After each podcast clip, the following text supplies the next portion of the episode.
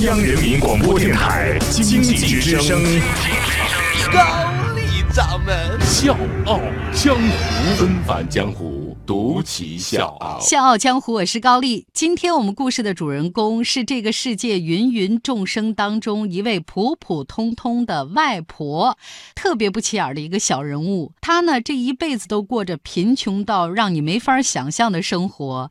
但是根据她的生活事迹写成的书，风靡了全世界，爬上了世界各地畅销书的排行榜。在日本、在中国台湾、香港这些地方，销量已经达到了近千万册。二零零五年，深受感动的读者更是自动发起了一人一万日元的活动，只为了把他的故事顺利的搬上银幕。就连日本的知名大导演北野武也要放下身段，说我要抢这么一个角色。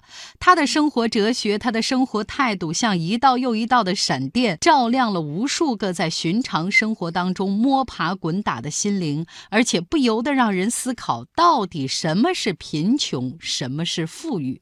那今天的《笑傲江湖》，我们就来讲一讲这位超级外婆的故事。欢迎收听《笑傲江湖》，周一到周五早上六点四十五，晚上七点三十五，记得要听哦。还有就是在公众微信搜索“经济之声笑傲江湖”，关注我们，支持高丽掌门，因为他是我小姨。这个超级外婆已经穷到没有立锥之地了，但是她内心永远阳光，浑身都散发着能量，依靠最朴素的智慧来对抗窘困的生活。就是她心里藏着一座开发不尽的富矿。她不光是靠一己之力拉扯大七个孩子，而且照顾了一个外孙，还给他们幼小的心灵注入了阳光。就这个外婆，让我看到了一个平凡生活当中的传奇。只要你内心强大，永远不会被生活击垮。咱这个故事要从一九五八年那个夏天的黄昏说起。八岁的德永赵广被带到了日本九州岛佐贺县的外婆家，就是一个在河边的破茅草屋而已。赵广的爸爸因病早逝，他的妈妈呢带着他和哥哥在战后的广岛艰难的生活，因为要工作没法照顾年幼的孩子，所以他的妈妈就安排他到佐贺跟他的外婆一起生活。尽管打出生开始，这赵广就没怎么见过这位外婆。门打开了，一位身板硬朗、气质型的老太太就这么出现在赵广面前。茫然无助的赵广期待着外婆来一个深切的关怀：“哎呦，孩子呀，渴不渴呀？饿不饿？”但是压根儿没想到，外婆就说了仨字儿。跟我来说话间，小赵广并不熟悉的这位老太太转身就进了后院的小屋子里。从明天开始，你就要煮饭了啊！好好看着我怎么做。哎呦，小赵广当时那小心脏啊，拔凉拔凉的。拜托，这是我亲外婆吗？好歹给我点客套话行吗？第二天，赵广醒来的时候呢，外婆已经出门了。因为做清洁工的外婆每天早上四点就要起床。小赵广呢，好不容易煮了一锅。家生饭，然后按外婆的吩咐把第一碗饭供上神龛，自己一个人吃完早饭就已经快到中午了。他就站在门口看着马路上人来人往啊，就就心里开始，哎呦妈妈，我好想你，怎么日子过得这么苦啊？突然他就听见嘎啦嘎啦、提了康啷的这个声音，他的思绪完全被打断了。是的，外婆回来了。仔细一看，外婆的这个腰上绑着一根绳子，绳子的另一头绑着一块废铁，就这么在地上拖。上 踢了康啷的就回来了，哎呦！当时这个小赵广心里有十二万个不满意，他就跟外婆进了大门，就看外婆呢一边解绳子，一边就给他答疑解惑。你是不是不清楚外婆在干什么呀？我来告诉你啊。光走路什么事儿也不做，多可惜呀！你看我绑着磁铁这么走一路，可以赚一点外快。说话的这个功夫，一块铁皮、几枚钉子就被他麻利儿的扔到桶里了。就这个时候啊，在外面累了一天的外婆依然很兴奋，大步流星走到河边，然后把这个鞋一脱，挽起裤腿儿，就说：“赵广来，你帮外婆一下。”然后他就从河里面捞出这个树皮，把这个树皮就递过来。又拿一个篮子折到这河里面，黄瓜两根，西红柿一个，嘿，今天不错啊，还有苹果。外婆就跟捡到天上掉的馅儿饼一样，那么开心。原来呢，这条护城河的上游有一个市场，这个小商小贩儿呢会在河里面洗青菜，一不小心呢就会冲走那么一两根茄子、几根菠菜，就这事儿太正常了。他们呢也会把卖不掉的这些残次品扔到河里面。于是乎，外婆就把几根木棒布置在这个河里面，这条河就成了他的超级市场，而且免费送货上门。外婆也说了，这个超市也有一个缺点，就是今天吃什么完全凭市场的供应。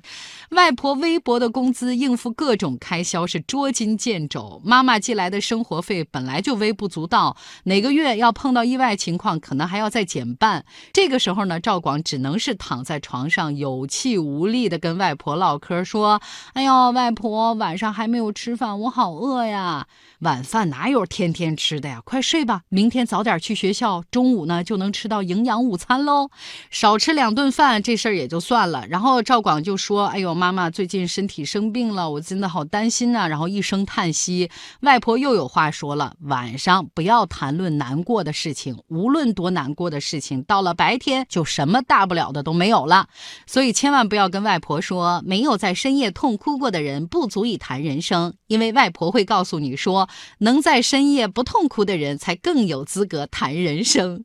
不让吃饭，不让谈论妈妈的病情，那好吧，我想象一下美好的生活，这总行。吧，然后小赵广就说：“我们家为什么这么穷呢？我们要是有钱人就好了。”外婆呢，就好像已经早都准备好答案了似的，就跟赵广说：“赵广啊，世上呢有两种穷人，一种是消沉的穷人，一种是开朗的穷人。我们做开朗的穷人不是很好吗？而且你看我们家可不是一下子从富变穷的，你要有自信，因为我们世世代代都是很穷的，好好享受贫穷吧。等你变成有钱。”人你可就忙了，吃好的，要好的，出去旅行，穿漂亮的衣服，还要担心弄脏了呢。所以听到这儿，我都忍不住想夸两句：外婆，你穷的这么坚定，这么豪情万丈，你说什么都对，好吧？但是仔细想想，是这样啊，世间永远有贫富。如果有钱人享受富裕的物质是值得骄傲的，那为什么穷人就不能坦然面对贫穷的生活呢？忆苦思甜诚可贵，苦中无惧价更高。贫穷的日子里不应该只有眼泪和哀叹。你看这个日子过得很艰苦吧？但是就在赵广被选为棒球队队长的那一天，外婆是连夜跑到商店，要知道人家已经关门了，他就拍着门跟人家说：“你要给我最贵的钉鞋，听好了，是最贵的。队长一定要穿钉鞋，而且要穿最好的钉鞋。”没错，这个就是他的外婆，因为外婆一向注重仪容，即使是每天到学校去打扫厕所，她也会早早的起来认真的梳洗。每天晚上下班回来，不管是阴晴雨雪，她一定到河边去提水烧热水。即使换上的衣服依然是破旧的工作服，外婆也要在下班之后坚持洗澡，坚持换衣服。除了笑容和仪表，其他的事儿，外婆都爱谁谁。在外婆的教导之下，赵广开始笑着跟人打招呼：“您好，哎呀，赵广放学了。对了，我们家有新做的点心，来尝尝吧。”送出微笑，不用花钱，还可以赚到东西。是啊，这就是外婆的理念。谁愿意把小幸运送给一张苦瓜脸呢？但是没有人会对在艰苦境遇中还笑着努力的人恶语相向。外婆活到九十一岁，她并不是特别优秀，也不是特别善良的人，她只是活着，勇敢的活着，硬气的活着，不念过去，也不问未来的活着。甚至皎洁的活着，她把最悲惨的故事范本活成了最出人意料的精彩剧情。小江，我是高丽，明天见。今天是外婆生日，我换上复古西装，在郊外铺开着拉风的骨头，直哆哆哆。